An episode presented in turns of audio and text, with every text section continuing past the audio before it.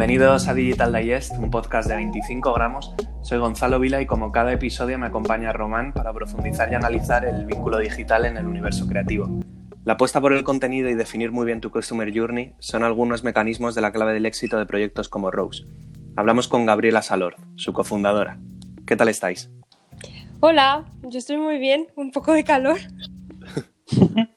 Qué suerte, sí, yo también. Yo todavía no he encendido el aire acondicionado, pero, pero poco me falta. Sí. Bueno, Gabriela, lo primero agradecerte haberte unido al podcast. Eh, siempre lo empezamos con una línea temporal que nos cuente de dónde viene el invitado, eh, cosas que hayas ido haciendo hasta el día de hoy, algún proyecto que, tengas actualmente y, planes de futuro que, que, nos puedas compartir. En tu caso, ¿qué nos contarías? Vale, pues gracias a ti, encantada. Eh, me disculpo si me cuesta trabajo a veces encontrar las palabras en español. Soy, no hay problema. Eh, soy franco-mexicana, pero he vivido mucho más tiempo en Francia y, y, me acabo de mudar a España y es cierto que me doy cuenta ahora que digo, madre mía, menos mal porque me hacía bien volver a hablar español y a trabajar en español. Eh, pues mi percurso he estudiado negocios.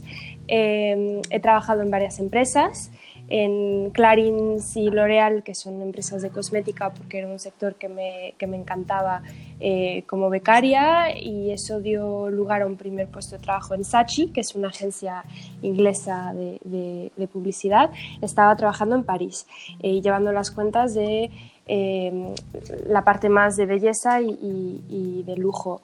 Em, en ese momento eh, las startups se estaban poniendo muy de moda en París y tuve la oportunidad de eh, trabajar con Rocket Internet, que es una incubadora alemana que acaba de, de lanzar Jumia, la copia, porque era el business model de Amazon en África, Asia y Europa del Este.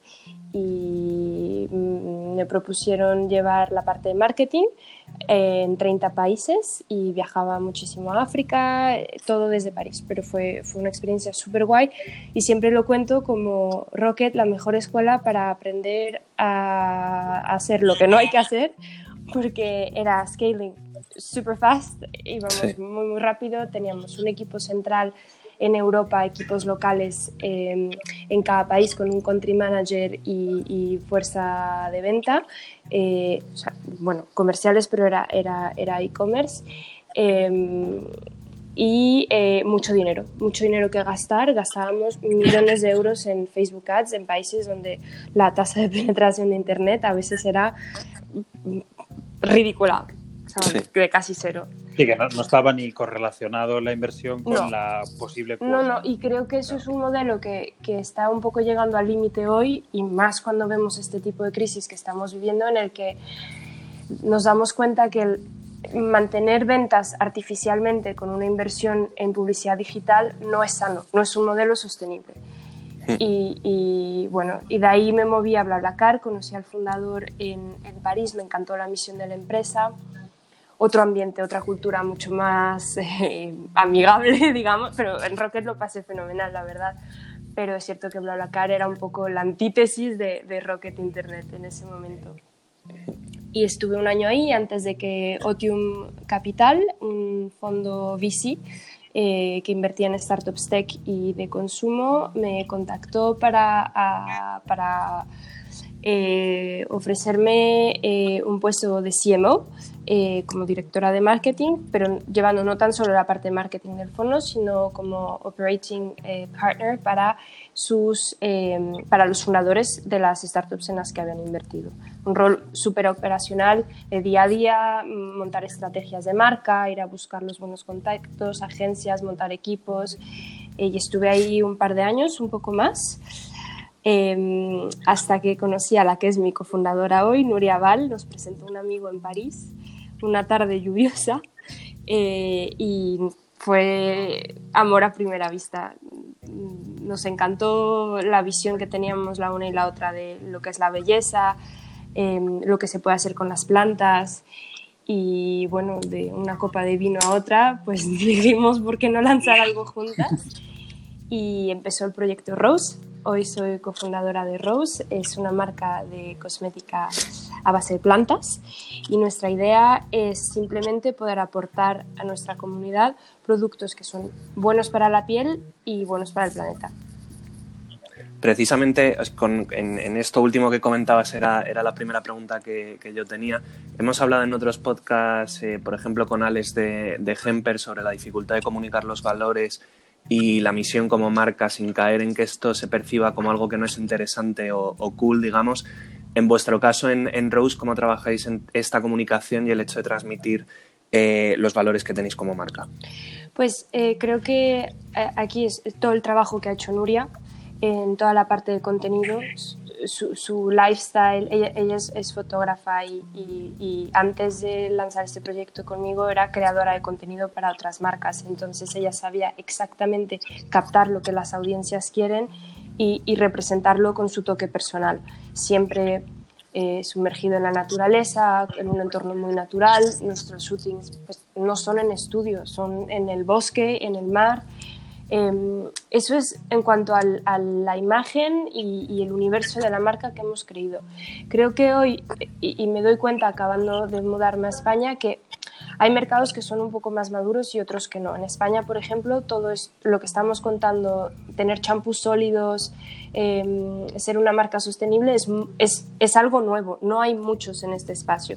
En Francia, en Inglaterra, en Estados Unidos esto lleva años y las consumidoras son mucho más exigentes. Es decir, que tenemos mensajes de clientas inglesas que nos van a decir, ¿me puedes mostrar el certificado que dice que de verdad son orgánicos tus productos?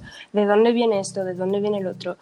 Em, y vamos, eh, no lo hemos anunciado todavía, pero estamos cerrando una colaboración con una empresa que está en Inglaterra que se llama Provenance, que utilizan blockchain para garantizar que estás diciendo la verdad. Es decir, pues toda la trazabilidad de dónde vienen tus productos, de dónde vienen los packaging, si son reciclables o no, eh, si es una empresa de verdad fundada por mujeres, porque eso al parecer es un plus, porque hay muy pocas mujeres emprendedoras, desgraciadamente y creo que hay herramientas hoy en día que permiten asegurar a los consumidores que estamos diciendo la verdad.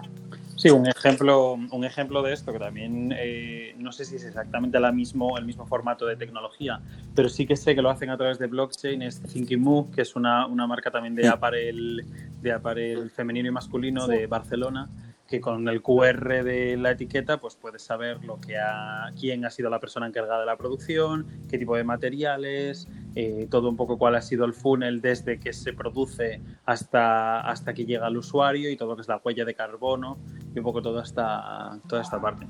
Que yo creo que sí que es cierto que poco a poco bueno, es que creo que también ha sido esta, esta generación la que ha empezado a preocuparse de esto, porque veníamos de los boomers y de, y de un consumo más exacerbado hasta que a lo mejor ha sido esta primera generación de los 30 y los que, los que hemos empezado un poco a hablar de y Yo creo, y lo decimos siempre, nosotras nos sentimos orgullosas de formar parte de esta generación de marcas también que están haciendo que los grandes grupos industriales cambien.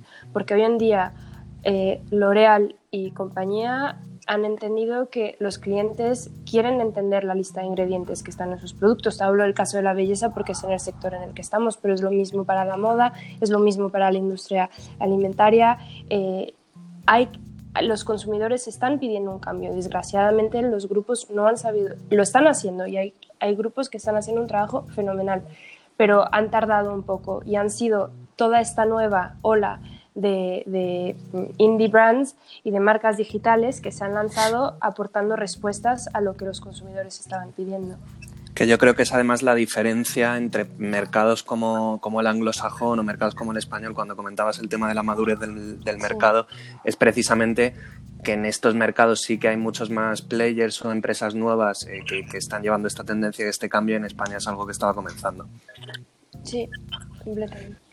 A, mí me sorprende también, sí que sí, porque lo piensas así en cuanto a mercados a nivel alimenticio, ¿no? es algo que me sorprende el, hecho de que, por ejemplo, Estados Unidos, que obviamente lo que son las dos coasts sí que es mucho más, mucho más consciente del consumo, sobre todo a nivel alimenticio, pero todo lo que es el Middle América, todo lo que son este tipo de, pues ya lo que es más a nivel provincia, pues que no, no se nota tanto esta preocupación. Yo es algo que, que, que me alegra escuchar que, que, que también sea algo que también estamos consiguiendo importar, porque me parece bastante sí, claro. hay, hay algo, eh, creo que estás hablando de algo súper importante y, y, cuando trabajaba en Otium lo decíamos siempre, eh, que finalmente las, el tipo de empresas de consumo en las que podíamos invertir, pues finalmente si estaban en Francia, su audiencia iba a ser París. E iba a ser eh, pues gente con cierto poder adquisitivo, que compraba online y que no le importaba pagar un poco más. Y es algo muy triste en realidad y es justo lo que estás diciendo, es que Middle America no, eh, pues igual es que no, no es que no quiera, es que no se puede comprar cosas a 80 dólares porque, eh, porque son plant-based y están, están bien hechas, es que no pueden permitírselo. Y creo que también es nuestro deber tener un precio que sea justo. Por lo menos nosotras, desde nuestro punto de vista, es como lo hemos visto, tenemos productos que están alrededor de 20 euros, lo cual nos permite cubrir obviamente eh, gastos de sourcing, de ir a buscar el producto, packaging, que es carísimo. En cosmética el packaging te cuesta generalmente más caro que, que el ingrediente que estás vendiendo, eh, pero nos parece importante poder tener algo que sea accesible. Sí, de hecho esto era lo que, lo que otro punto que quería comentar contigo. He visto investigando un poco lo cuidado que está precisamente vuestro packaging, el propio producto, o cómo lo comunicáis con un contenido eh, muy, muy depurado. Entiendo que estas son el tipo de estrategias que os ayudan a aumentar ese, ese reach digital, pero ¿cuáles son vuestros puntos claves o, o, estrategias a la hora de utilizar el digital para captar clientes? ¿Quieres saber los secretos de Rose? Los secretos. los secretos de Rose, ahí está, ahí está. Desvelando, desvelando. Eh, a ver, el principal secreto es que no hemos gastado un euro en marketing digital hasta ahora. Tenemos eh, 21.000 followers eh, en Instagram, que ha sido nuestro primer canal de, de tráfico. Eh, y, Hablando de paid social. Sí. Eh, y no hemos querido gastar en publicidad porque nos parecía que podíamos, era el, fue el reto entre Nuria y yo, decir, vamos a, a, ver hasta dónde podemos llegar en orgánico, qué es lo que se puede hacer después, que esto Román tú y yo ya lo hemos hablado este tema y, y, y cada quien tiene, tiene su opinión, pero el momento seguimos así. El contenido ha ayudado muchísimo. El contenido porque obviamente la, la, la imagen tan currada que ves no todas las marcas lo tienen y eso es completamente eh, obra y magia de, de Nuria, eh, que tiene una delicadeza en, y, modo de ver las cosas y expresar su visión artística de la belleza a través de sus shootings, a través de eh, cómo hemos seleccionado los packagings, todo está ahí. Y eso es cierto que es, hace que la marca sea bastante única y que tú como consumidora o consumidor pues te apetezca tenerlo en tu baño, porque es un producto O incluso que es compartirlo en tu, en tu red social, que es lo que pasa con el packaging, porque al final se ven muchas historias, exacto, de, de clientes compartiendo o el packaging o el propio producto por cómo es el formato. Exacto. Eh, y ahora que estamos hablando de compartir, el segundo punto es que hemos tenido eh, la idea, hemos imaginado nuestro, nuestros productos. Si, si os cuento un poco eh, la, estrategia del producto de Rose, son ingredientes brutos, es decir, aceites vegetales, aceites esenciales, aguas florales, polvos. Lo, que, lo más básico que existe, que ha existido siempre que antes nuestras abuelas y bisabuelas se cuidaban con este tipo de productos, pero la industria ha hecho que se compliquen un montón las listas de ingredientes, que aña se añadan un montón de cosas que ahora hemos descubierto que eran tóxicas. Los químicos no, no todos son malos, pero es cierto que ha habido un abuso y cosas que pueden perturbarnos las hormonas, que hay estudios que lo dicen, que te pueden llegar hasta a, a, a dar cáncer. Nosotras hemos vuelto a la base y la rutina de Rose es, eh, pues empieza por un jabón sólido, porque estamos intentando tener cosméticos sin agua, y luego proponemos utilizar un agua floral y un aceite vegetal. ¿Por qué? Porque una crema, que es lo que la mayoría de las mujeres utilizan para, para hidratarse la piel, una crema es agua y aceite, y nosotras hemos decidido decir, pues si no hay, si no hay nada más, vamos a darlo tal cual, raw, bruto al estado sí. más puro uh -huh. y vamos a educar a la gente a, a, utilizar esto. Y luego, para volver al tema de compartir, hemos dicho, pues nos hemos dado cuenta que combinando estos productos te puedes hacer un montón de cosas en casa. Mascarillas, eh, exfoliantes, bálsamos, cosas que te dan ganas de tener la experiencia holística de la marca porque estás en tu casa con tus productos que huelen fenomenal, que son bonitos, eh, con tu bol de cerámica y tu cuchara de cerámica y te dan ganas de hacer fotos, enviárselas a tus amigas y compartir. Y eso es cierto que ha sido no, no pensaba aposta porque era realmente parte de lo que queríamos construir en Rose, pero es cierto que ha sido el, trigger para que mucha gente empiece a compartir.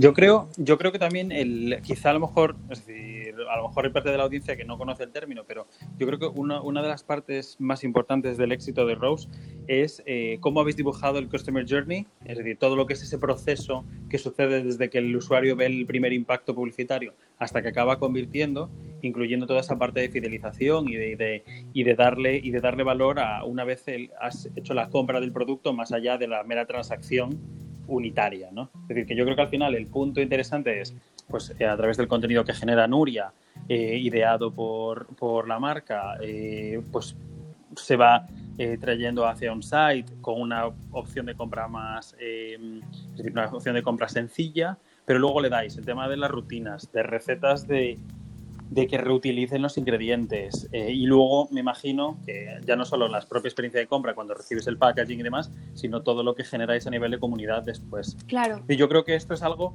que muchas marcas no lo piensan y le sale de chiripa, pero es que es clave. Em, es clave, pero al mismo tiempo creo que parece tan obvio que nosotras decíamos, ¿cómo es posible que nadie más esté hablando de esto? Y creo que la, barrera es, es, que estamos tan acostumbrados a utilizar productos ya listos para el empleo que no que, nos ha costado un pelín de trabajo, si soy completamente honesta, nos ha costado un pelín de trabajo explicar y crear el contenido y este ha sido un cambio que hemos hecho en los últimos meses. Hemos, sí, educar al consumidor. Exacto. Y no lo hacíamos antes. Creo que hemos sido muy buenas y, todo eh, gracias a Nuria, en crear una marca lifestyle que gusta, en la que te metes a la web y te apetece comprar, pero entender, y ese es todo el arte del contenido y, es lo que le cuesta tanto a tantas marcas, entender exactamente cómo utilizar los productos, eso, eso requiere más trabajo. Y bueno, una de las ideas que hemos tenido ahora durante el, confinamiento ha sido... Eh, pues como no podíamos ver a nuestras clientas, teníamos varios eventos offline previstos en Barcelona, en Madrid y en París que hemos tenido que cancelar.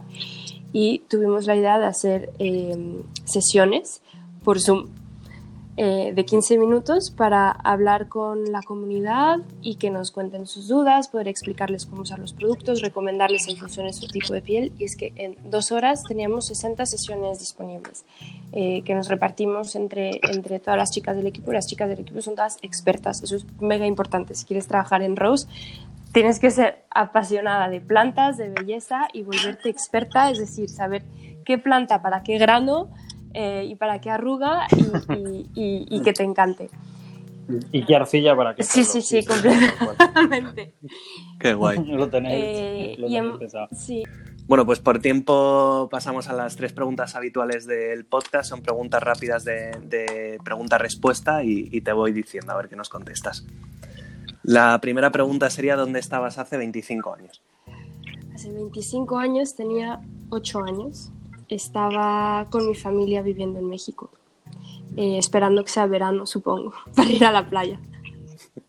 La segunda pregunta, dos personas importantes en tu vida y cinco cosas sin las que no podrías vivir.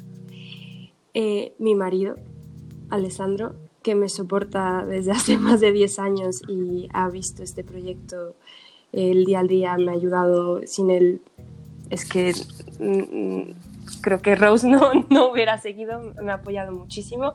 Y la segunda es mi marida, Nuria, que, esto, es, esto es como un matrimonio. Nos hemos, y lo contamos, y la gente no nos cree que, los dos primeros años nos hemos visto ocho veces en persona. Y hemos construido una relación en la que es como una hermana y, confiamos la una en la otra y esto es, es, es un, es, un, es otro matrimonio también maravilloso. ¿Y las cinco cosas sin las que no podrías vivir? internet. Claramente esto no existiría mm. sin Internet. Eh, no poder salir de casa, me he dado cuenta que esto me ha matado la cuarentena, no poder salir de casa es horrible. Eh, el verano, me encanta el verano. mi copa de vino antes de decir ya termina la tarde y termina el día y me puedo tomar una copa de vino. Y no es una cosa, pero, pero me he vuelto adicta a ella, mi hija de cuatro meses. Bien. Y la tercera pregunta que piensa la mayoría de gente sobre ti que no es cierto. Pues la gente en España creo que no sabe de dónde vengo porque como hablo español ya. Yo, mira que te conozco, yo te conozco de hace tiempo, te conozco hace tiempo y no sabía que tenías familia en México, por ejemplo. Ah, pues mira. no lo sabía, yo qué bien habla español. Claro, en Francia nunca me ha pasado eso, pero aquí como es que es un español tan raro el que, me, hablo que creo que la gente no sabe. Bueno, y ya, ya terminando el, el, podcast, siempre lo terminamos con la recomendación del invitado, una persona que nos recomiendes que, que te parezca interesante para traer al podcast. Eh, ¿Puedo decir dos? Pues pienso en mi amiga Julie, que tiene una marca de jerseys sostenibles, L'Envers, eh, que es súper bonito, todo fabricado en España, con los mismos valores que nosotras. Y mis amigas de Taller Silvestre, Vero y Alina, que también poder de las plantas, poder de la comunidad, hacen unas cosas preciosas. Creo que Román las, has, has ido a ver el, el taller, las debes conocer, ¿no? Sí, sí, sí, a Alina y, a su marido David los conozco y hacen el proyecto es brutal, es decir, es una pasada lo que, lo que hacen, todo con tejidos y, y fabrics naturales. Tintes vegetales, son, y son maravillosas Pues nada, con, con esto terminamos. Eh, muchas gracias Gabriela por, por la conversación y, esperamos que todo vaya bien con Rose. Gracias, gracias. Gracias, un besito. Chao. Chao.